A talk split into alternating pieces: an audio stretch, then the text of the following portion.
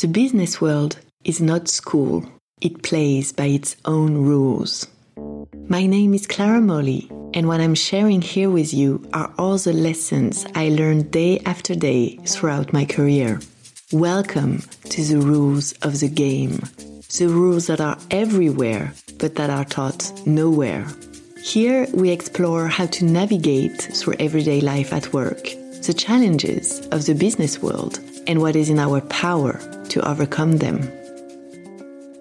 Rule number eight you cannot please everyone. At the moment, I didn't dare to say no because I didn't want to seem annoying. That's what I heard from a friend as she was telling me about the time she didn't dare to refuse a framework change, although she didn't want that change and was given the option to decline. And what strikes me the most in this story is not so much that she didn't dare to refuse, it's the reason she stated to refuse. She didn't say, I didn't want to contradict my boss, or I feared that my boss would not approve. No, her motive had nothing to do with her hierarchy, but it had everything to do with being liked or not. As if giving her opinion meant risking to hinder her likability.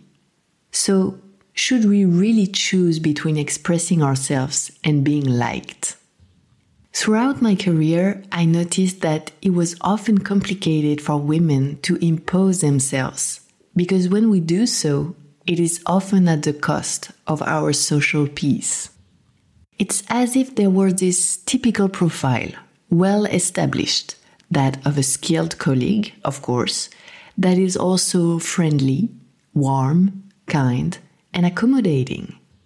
And when we step outside of these lines, we risk to be irritating, annoying, being perceived as a troublemaker, or worse, to be labeled as emotional, sensitive, hysterical. And of course, no one likes to be criticized or to be put in a vulnerable position.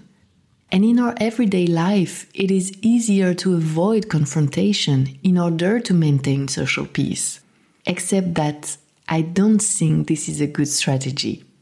Because, in my view, a woman who expresses herself, who asserts herself, who speaks her mind, defends her positions, has convictions, argues, demonstrates leadership, participates in debates, disagrees if necessary, is simply a professional. And in the long run, hiding the professional in you can turn against you for three reasons. First, the energy that you spend to fit in and please everyone is always at the expense of your work.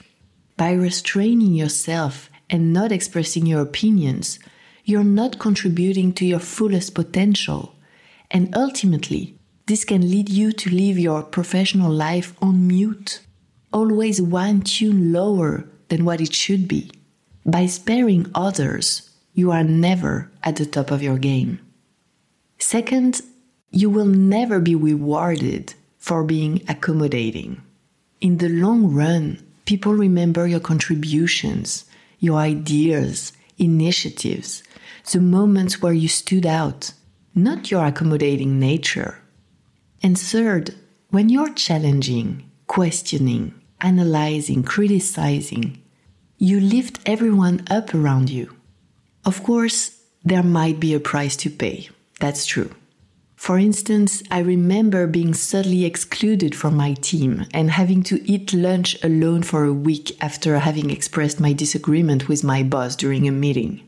But in the end, it was quickly forgotten.